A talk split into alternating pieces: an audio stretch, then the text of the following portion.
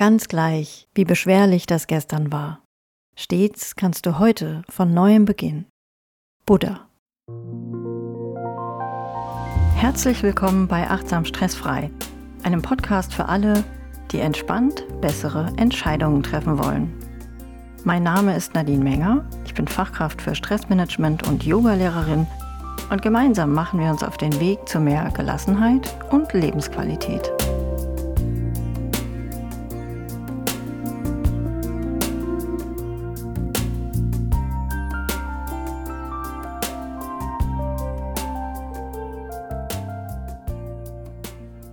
Wenn es darum geht, seinen Stress zu managen, also in die Hand zu nehmen und zu bewältigen, zu reduzieren oder vorzubeugen, dann kommt man an dem Begriff Stresskompetenz nicht vorbei, den der Psychologe Gerd Kaluza geprägt hat.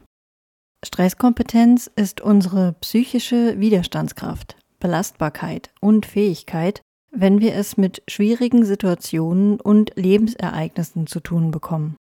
Ziel ist es, eine stabile innere Haltung gegen Stressoren zu finden, die von außen auf uns einwirken. Es gibt insgesamt drei Säulen, auf denen unsere Stresskompetenz aufbaut. Bei der instrumentellen Stresskompetenz dreht sich alles darum, äußere Stressfaktoren zu reduzieren und belastende Situationen aktiv anzugehen. Das kann zum Beispiel bedeuten, Prioritäten und Grenzen zu setzen, indem man lernt, Nein zu sagen, Aufgaben an andere abzugeben und um Unterstützung zu bitten. Wichtig hierfür ist auch, Verantwortung für sich selbst zu übernehmen und zu überprüfen, welche Termine verschoben oder abgesagt werden können, sowie das soziale Netzwerk zu pflegen und zu überlegen, wer bei Überlastung welche Aufgaben übernehmen könnte. Vielleicht sind auch strukturelle Verbesserungen nötig, wie zum Beispiel eine räumliche Veränderung im Büro oder im Homeoffice, um mehr Ruhe zu haben, oder eine Anpassung der Arbeitszeit bzw. Betreuungszeiten im familiären Bereich. Die mentale Stresskompetenz beschäftigt sich in erster Linie damit, eine ermutigende Denkweise zu entwickeln und Stress von innen heraus zu reduzieren. Wenn man zum Beobachter wird, und die Dinge so akzeptieren kann, wie sie jetzt gerade sind, gelingt es besser, einen inneren Abstand zu bewahren und mit einem kühlen Kopf auf hitzige Situationen zu reagieren. Auch die eigenen Grenzen zu respektieren, Erwartungen runterzuschrauben und sich auf das Wesentliche zu konzentrieren, ist hilfreich dabei, wenn man Stress von innen heraus bewältigen will. Ebenso trägt dazu bei, die inneren Antreiber zu erkennen, um die es in Folge 11 des Achtsam Stressfrei Podcast ausführlicher geht. Wenn wir uns darüber bewusst werden, welche Glaubenssätze uns in herausfordernden Situationen noch mehr stressen, können wir gegensteuern und Stress reduzieren. Die dritte Säule, die regenerative Stresskompetenz, umfasst alles, was mit Erholung und Entspannung zu tun hat und uns dabei hilft, in akuten Stresssituationen einen Ausgleich zu finden.